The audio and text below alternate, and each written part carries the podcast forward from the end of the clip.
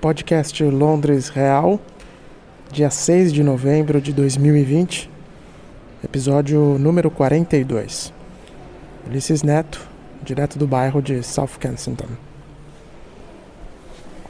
Na verdade, eu estou gravando esse podcast no dia 4, às vésperas do início do segundo lockdown aqui na Inglaterra.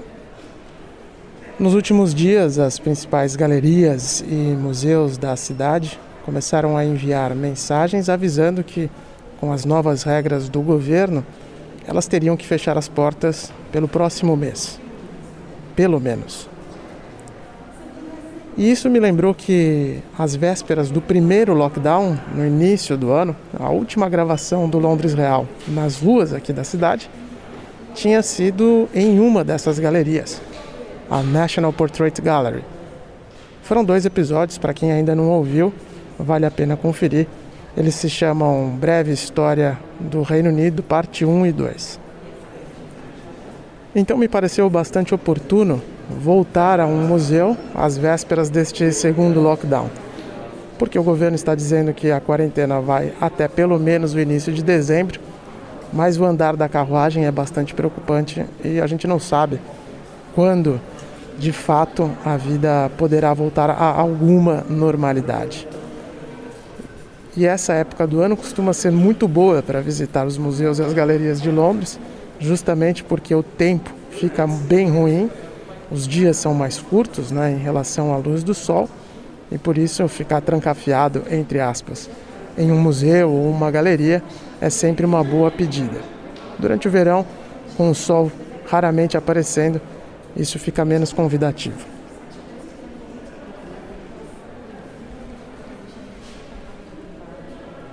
Dessa vez, no entanto, eu não tenho a minha amiga Thaís, guia de turismo aqui na capital britânica, me acompanhando. E ao invés de ir a uma galeria, eu vim a um museu que eu já não visitava há bastante tempo, o Victoria and Albert que fica na região de South Kensington, onde estão também outros grandes museus de Londres, incluindo o Museu de Ciência e o Museu de História Natural. Na verdade, esse pedaço todo aqui é conhecido como Albertópolis, porque o príncipe Albert, que foi marido da rainha Victoria, acabou sendo um dos principais responsáveis pela criação desses museus e pelo estabelecimento deles neste pedaço tão sofisticado da cidade. Voltando àquele episódio gravado na National Portrait Gallery, a Thaís falou bastante sobre isso. E eu escolhi esse museu, o Victoria and Albert, que os locais chamam de V&A, por dois motivos. Primeiro, porque já fazia algum tempo que eu não vinha aqui. Na verdade, bastante tempo. Eu nem conhecia essa entrada nova, que eu já vou falar um pouco aqui do Museu V&A mas também porque este museu foi aberto na metade do século XIX com um propósito muito interessante, que é o de educar o gosto da população britânica. Havia uma percepção de que os móveis, as decorações aqui no país ainda estavam muito atrasadas em relação ao resto da Europa e que faltava sofisticar toda a população, não apenas as classes mais abastadas.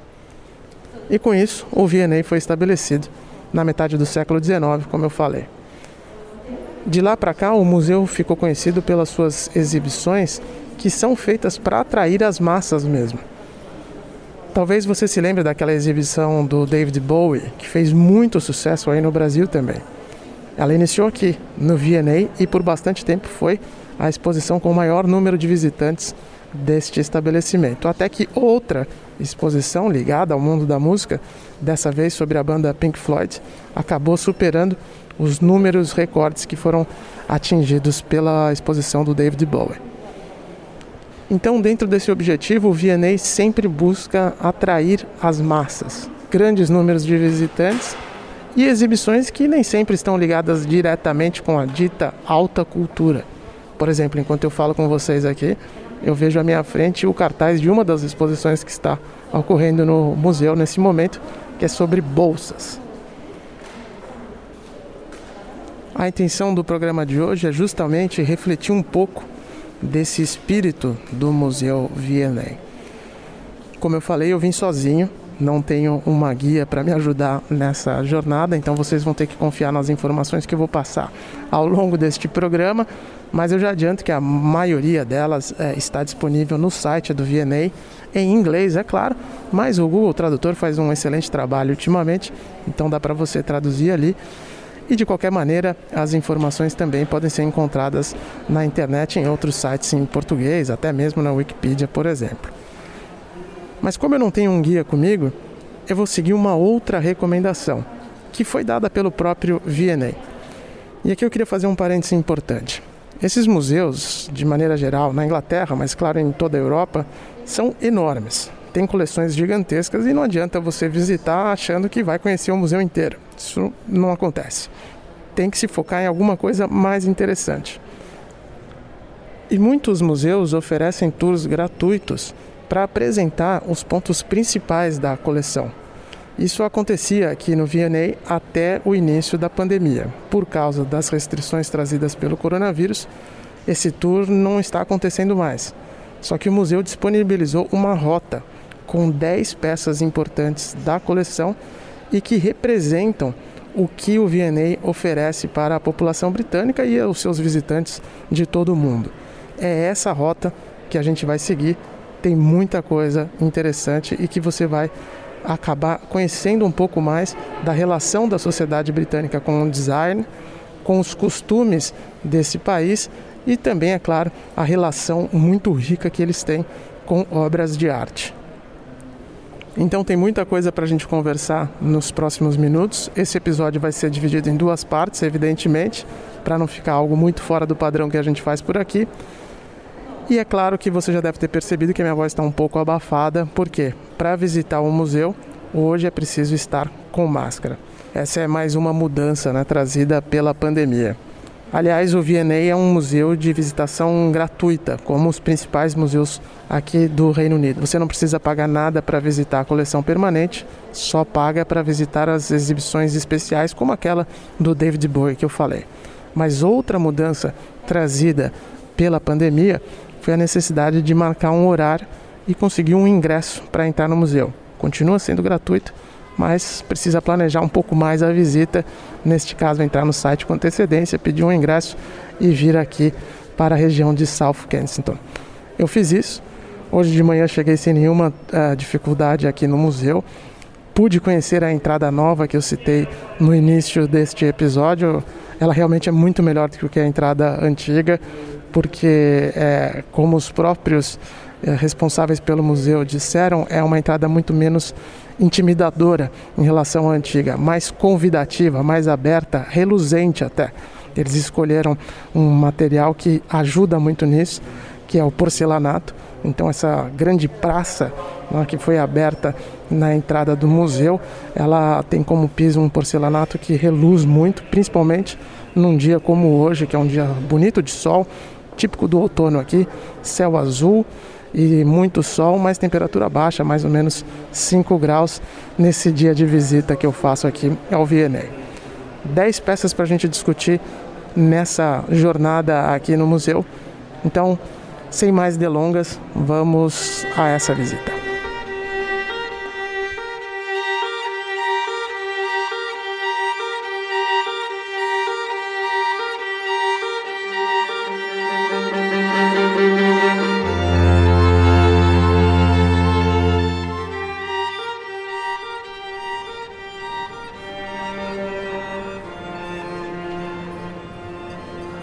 Nossa primeira parada é na sala 21 do VNA, logo na entrada aqui principal do museu. E nesse espaço que é dedicado para as esculturas, existe uma presença muito forte do artista francês Rodin, Auguste Rodin, que curiosamente foi mais popular aqui na Inglaterra durante um período, principalmente no início da carreira dele, que na França propriamente dita. E essa relação do Rodin com o Viennet ajuda a entender bastante também a relação dos britânicos com os franceses. São várias esculturas do Rodin por aqui e a história por trás disso é que Em 1914, um pouco antes do início da Segunda Guerra Mundial, o museu estava organizando uma exposição com vários artistas franceses e o Rodin foi um dos selecionados, o único esculturista selecionado para participar dessa exposição aqui em Londres. Então, ao lado dele tinham outras obras de outros artistas franceses, como Gauguin, Monet, uh, Cézanne e por aí vai. Ah, acontece que depois que essa exibição começou, apenas algumas semanas depois, a Primeira Guerra Mundial também teve início, foi declarada. E dessa forma, as peças que estavam aqui em Londres não pertenciam ao museu, acabaram ficando presas por aqui. É até uma analogia interessante com o que está acontecendo na cidade, é, nesse momento, em outros museus e com outras peças de arte, porque com a quarentena, muitas obras, muitas exposições acabaram ficando presas aqui em Londres sem poder sair do país. Isso está acontecendo nesse momento de novo, em que uma nova uh, quarentena, um novo motivo de caos mundial faz com que as peças de, de arte emprestadas acabem ficando onde estão. Mas enfim, como vocês sabem, a França e o Reino Unido lutaram do mesmo lado na Primeira Guerra Mundial. E ao passar do, dos anos durante esse conflito, o Rodin ficou impressionado com essa parceria entre os dois países, pela importância deles estarem lutando juntos, e dessa forma sentiu que era importante também doar as peças que estavam aqui em Londres para essa exposição para o museu. E assim, 18 estátuas de Rodin acabaram ficando aqui no V&A, na coleção permanente do V&A. A primeira parada desse tour era para a gente explorar uma obra específica do Rodin, que é chamada A Musa, de 1896. Só que essa obra foi emprestada, né? Não, o guia virtual aqui do V&A esqueceu desse pequeno detalhe. Então a gente vai falar de outra obra que se chama O Anjo Caído. É uma peça bastante interessante, uma escultura muito interessante, porque o Rodin ele sempre explora bastante as formas humanas, né? Sempre em, em estados emocionais extremamente uh, potentes, vamos dizer assim. E nessa obra a gente consegue observar isso de uma maneira bem escancarada, né? As formas desse anjo caído com as suas asas uh, bastante contorcidas e ele sendo ajudado por uma outra figura feminina, também de certa forma representa o estado do mundo hoje, em que a gente não sabe muito bem como as coisas vão acontecer, as emoções estão bastante afloradas nos aspectos políticos, científicos, de saúde e por aí vai. E essa obra do Rodin representa um pouco esse momento em que todos estamos contorcidos, vamos dizer assim, com os desdobramentos do que acontece ao redor do mundo. Como a gente fez primeiro, nos primeiros episódios em museus e galerias aqui de Londres, esse também vai ter as imagens para acompanhar lá no Instagram. Então, essa é a primeira obra do Rodin que eu estou falando, O Anjo Caído. Vai estar lá no arroba Londres Real para você acompanhar e tirar suas próprias conclusões. Né? O que, que você acha dessa imagem, dessa escultura do Rodin, em que um anjo chegou à Terra despencando e foi amparado por uma figura feminina e veio parar aqui no museu no V&A. Vamos seguir nosso tour.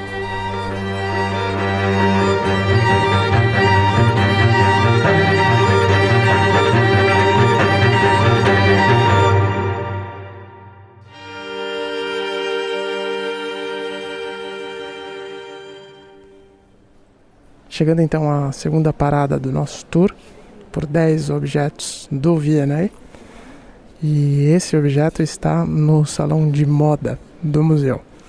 Como todo mundo sabe, né, a moda ela ajuda a entender bastante sobre a sociedade, uh, sobre como as pessoas se comportam, se vestem e até mesmo sobre a progressão dos valores de um lugar.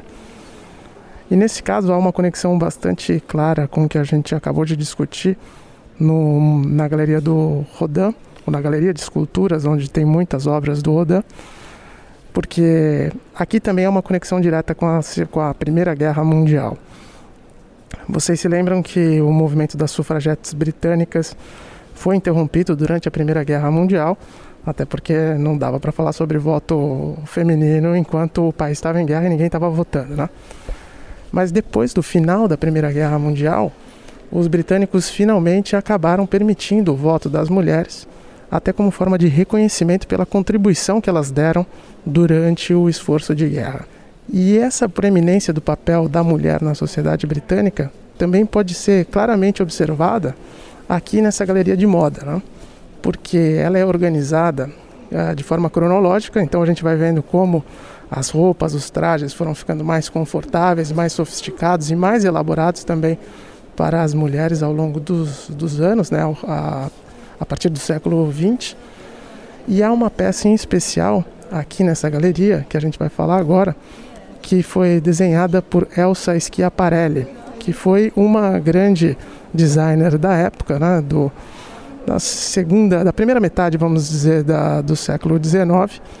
E aqui essa peça que é destacada pelo V&A é na verdade um casaco muito impressionante mesmo, porque ele é um casaco de noite em que o que chama mais a atenção dele é de fato a parte de trás né, do casaco, onde existe uma espécie de ilustração quase que surrealista, algo até muito inspirado em Salvador Dali, porque o principal destaque desse casaco é um vaso nas costas dele, né, um vaso uh, de rosas. As rosas elas estão todas nos ombros do casaco, vamos dizer assim. E esse vaso, na verdade, ele forma dois rostos de duas mulheres, né? quase que se beijando. É, é algo até bastante transgressor se a gente imaginar que esse casaco foi desenhado em 1934. E ele está com um destaque muito grande aqui nessa galeria justamente por, por tantas representações que podem ser tiradas dessa imagem e por ser uma peça é, que tem muitos elementos de arte nela, como eu falei, uma inspiração clara em Salvador Dali e outros né, surrealistas da época. O casaco foi encomendado por uma socialite aqui de Londres nos anos 1930 e é todo feito de seda com fios de ouro e também um bordado ali na parte das rosas. É impressionante, mesmo com toda essa idade dele, ele ainda tem um destaque muito grande, mesmo ao lado de outras peças também muito importantes aqui da coleção do V&A.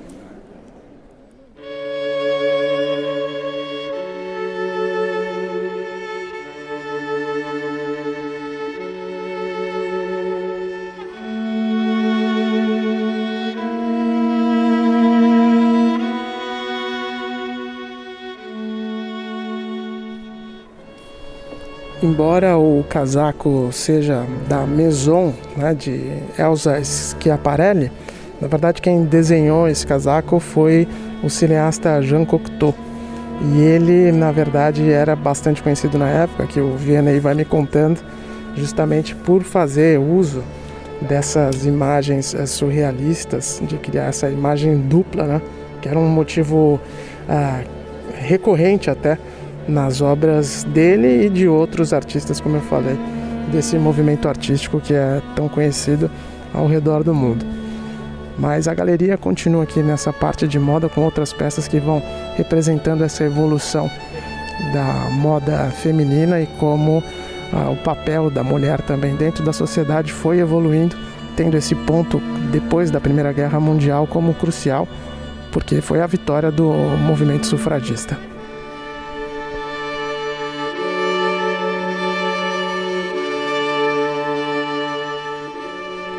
O terceiro objeto no nosso tour aqui no V&A tem muito a ver com o passado imperialista do Reino Unido, né, do antigo Império Britânico.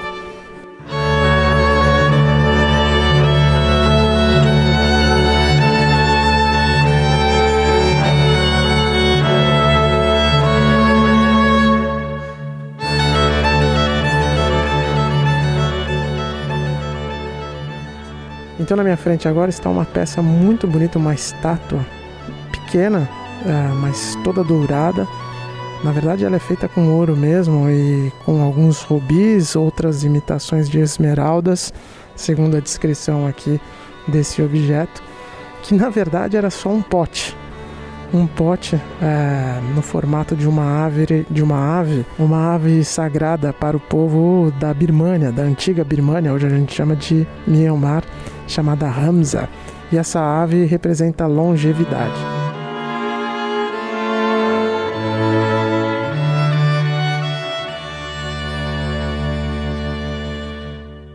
Na verdade, era um pequeno pote, como eu falei, que fazia parte da coleção do rei Tibau que foi o último rei da Birmânia, o último monarca da Birmânia. E ele foi destronado pelos britânicos quando eles invadiram o país em 1885. Os britânicos tomaram todos os objetos de valor do monarca da antiga Birmânia e mandaram aqui para Londres. Na verdade, isso aconteceu com praticamente todos os países do mundo, né? Os principais países do mundo ah, tiveram suas coleções em algum momento das suas histórias saqueadas pelos britânicos, pelos seus corsários, pelos seus exploradores, né, como eles gostam de dizer, e trazidos aqui para Londres. O British Museum é o principal exemplo disso. Mas essa peça, em 1964, foi retornada para a Birmânia. O governo britânico devolveu ah, várias peças que foram, que tinham sido, né, ah, apropriadas por eles durante a guerra de 1885, mas num gesto de amizade entre os dois lados, o governo da Birmânia acabou devolvendo mais uma vez a peça que era roubada e ela voltou aqui para o VNA uh, e está fazendo parte desse nosso tour.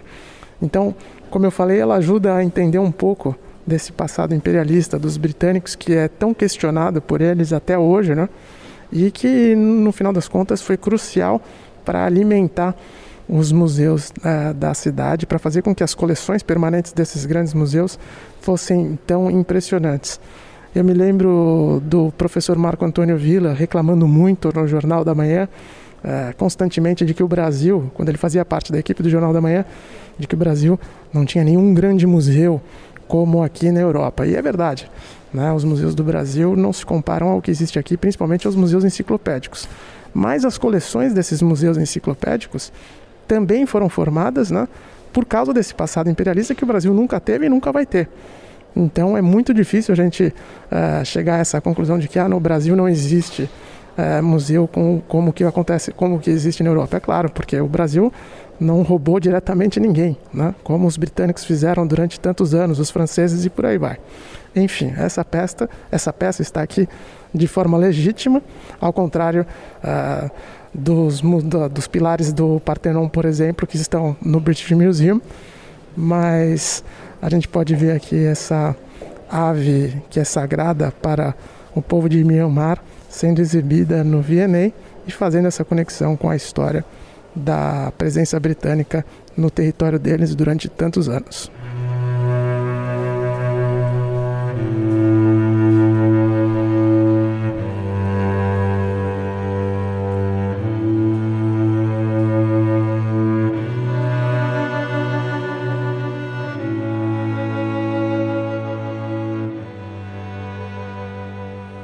Mais um ponto que eu também preciso ressaltar em defesa aqui dos britânicos é que eles sabem ou souberam valorizar essas peças de arte. E isso nem sempre aconteceu na Grécia, no Egito ou até mesmo em Myanmar. E por isso, um dos motivos do governo de Myanmar ter retornado essa peça para cá foi justamente como um reconhecimento do fato de que no final das contas, os britânicos acabaram protegendo essas peças de arte e que por isso, como um gesto de simbolismo, eles estariam dando esse presente aqui. O Reino Unido sempre bate na tecla de que uh, as peças que foram tomadas por eles em vários países do mundo estão sendo exibidas aqui em Londres gratuitamente, com acesso para todo mundo. E quem quiser, eu estou de fato gravando esse podcast aqui nesse momento diante da peça. Mas aí eu te pergunto também, o quanto isso não traz de receita para a cidade, o quanto isso não acaba apoiando a economia britânica. Então, é, como tudo na vida, existem os dois lados que devem ser considerados. Se de um lado muita coisa foi apropriada indevidamente pelos britânicos, de outro, eles de fato estão cuidando desse acervo histórico uh, da humanidade.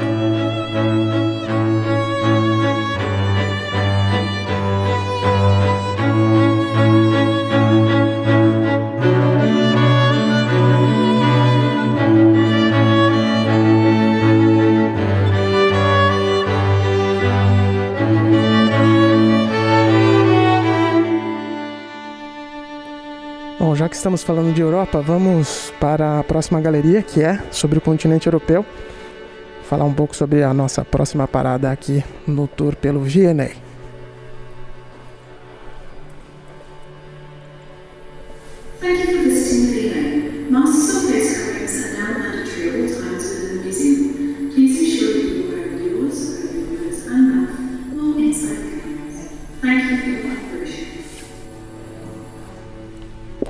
Anúncios em tempos de Covid, né?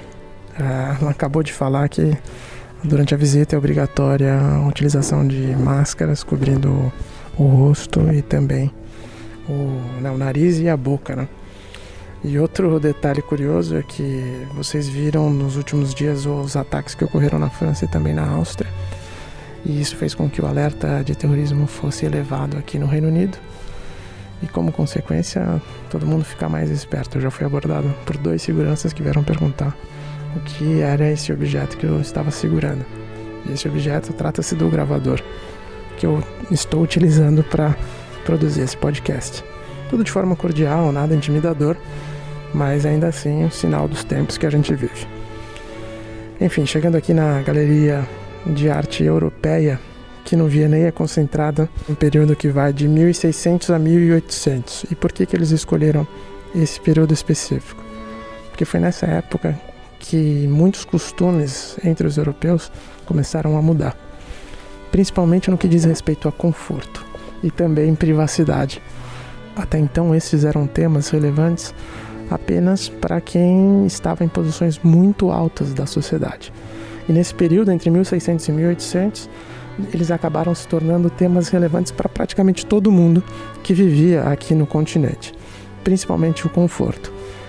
E foi por isso que o Vianney selecionou essa peça específica que eu acabo de chegar aqui em frente, que nada mais é do que um roupão, na verdade, né? Um roupão que era utilizado por homens em casa quando eles estavam em situações mais confortáveis e também para receber amigos, para fazer negócios em ambientes mais privados, deixando de lado todos aqueles trajes que tinham muitas camadas, que restringiam os movimentos.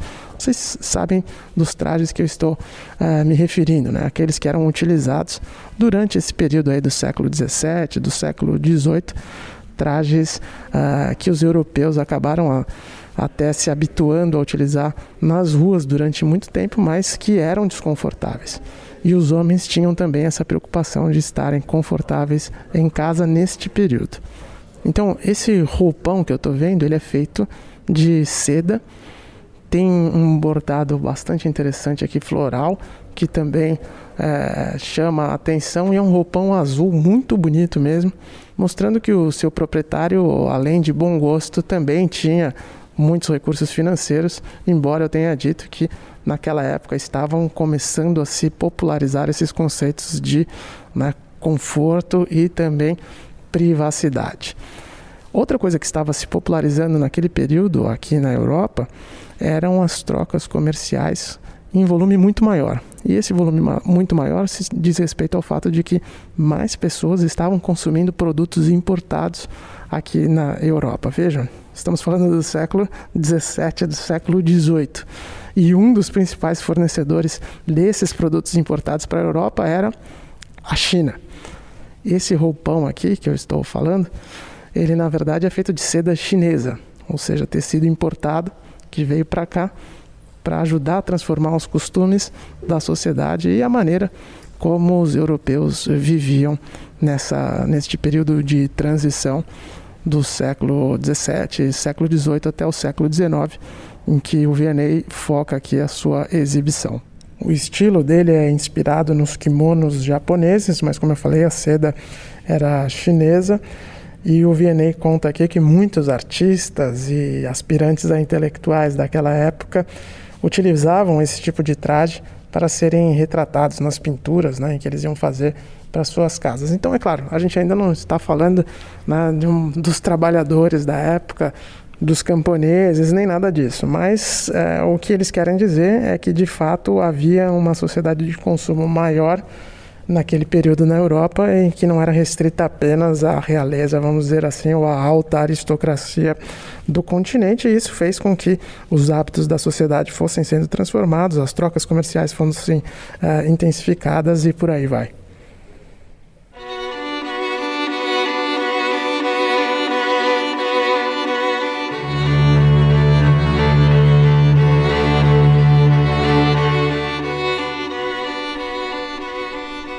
Vamos agora para a última parada nessa primeira parte do tour pelo V&A, que é na Galeria de Arte Medieval e Renascimento.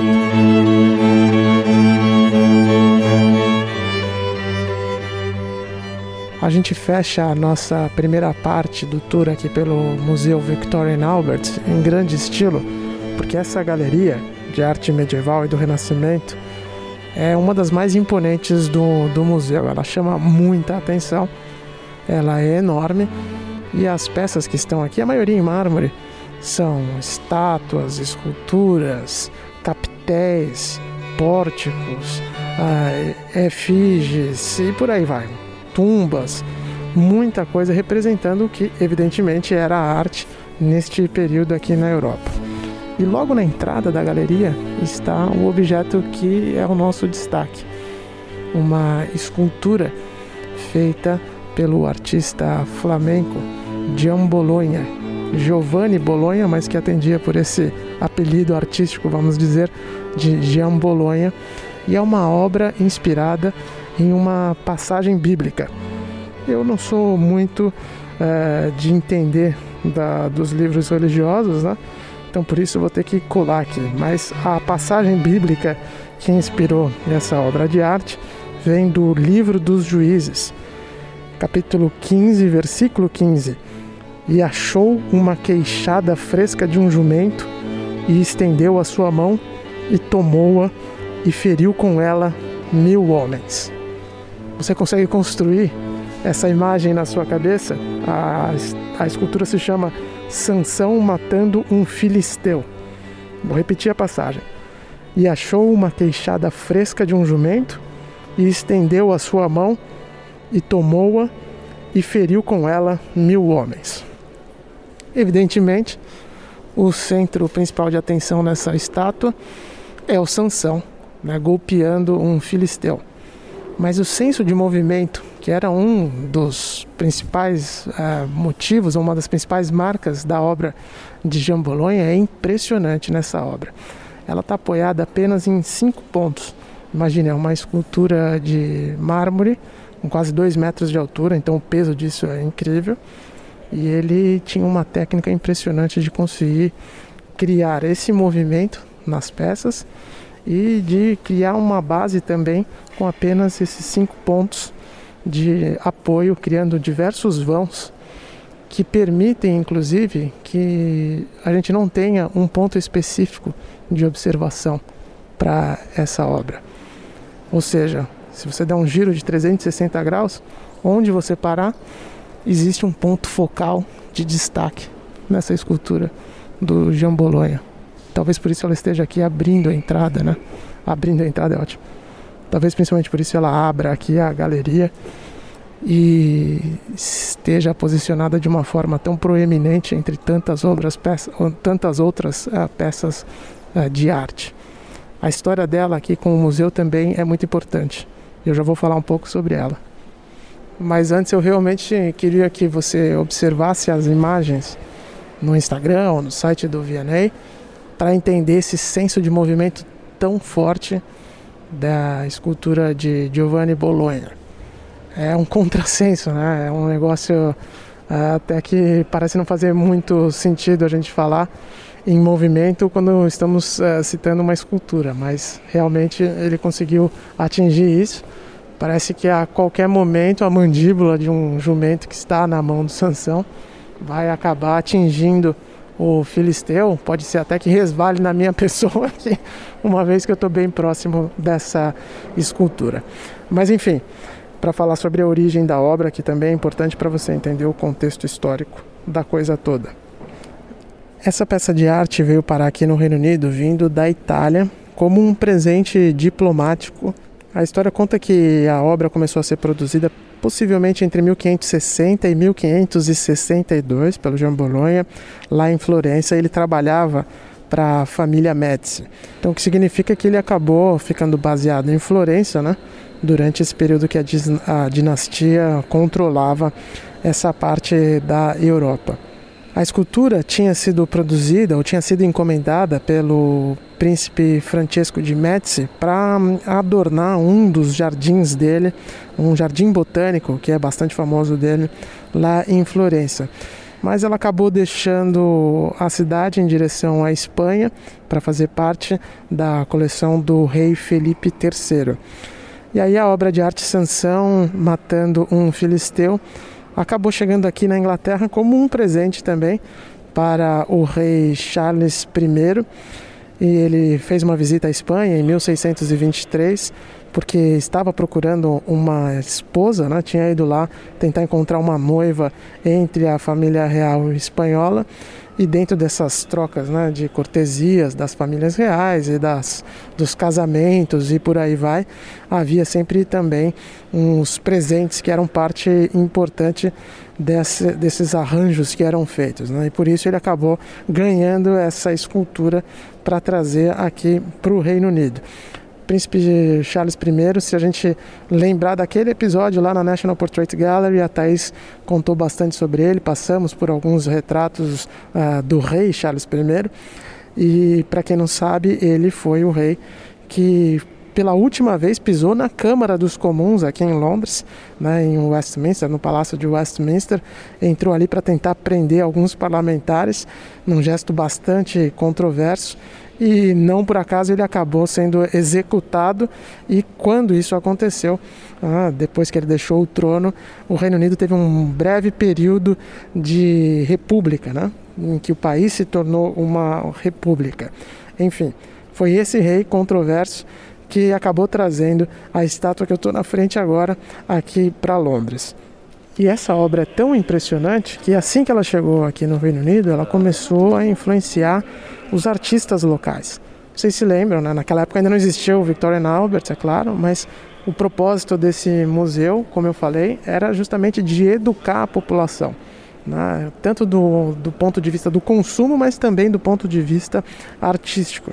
E essa peça específica, um dos highlights, um dos pontos principais da coleção permanente do V&A, cumpriu muito bem esse papel já no início do século XVII, porque ela começou a influenciar os artistas aqui do país, foi copiada muitas vezes, é possível encontrar até hoje nas casas de campo, nas propriedades de campo no interior aqui da Inglaterra, réplicas dessa estátua do Sansão matando um filisteu, que foi inclusive o primeiro trabalho do Jean Bolonha dentro dessa parte de, de ser comissionado né, por pela família Médici e ele teve uma inspiração clara num outro projeto do Michelangelo, mas acabou colocando seus toques pessoais, o que, o que fizeram com que a obra fosse tão uh, fosse tão emblemática dentro da coleção né, de projetos que o Jean Bolonha tocou ao longo da sua carreira.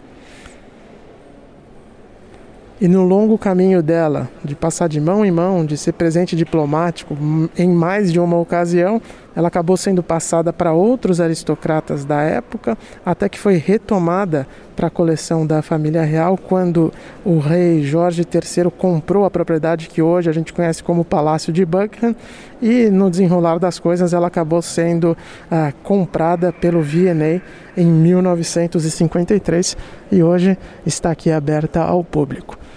Mais uma vez, vai lá no Instagram, arroba Londres Real, ou no site do VNA para ver essa peça tão importante da coleção no museu aqui no centro de Londres.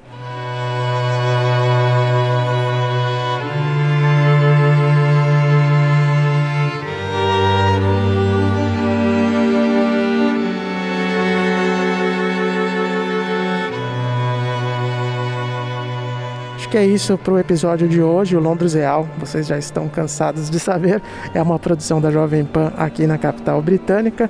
Toda semana eu falo sobre um aspecto diferente sobre a vida aqui na Inglaterra. Na semana que vem eu volto com a segunda parte desse tour por 10 objetos da coleção permanente do V&A que ajudam a entender a sociedade britânica e, sobretudo, o gosto, a cultura, como os ingleses formaram as suas percepções de qualidade, design, de decoração, de arte e por aí vai. Até a semana que vem. Um abraço para todo mundo.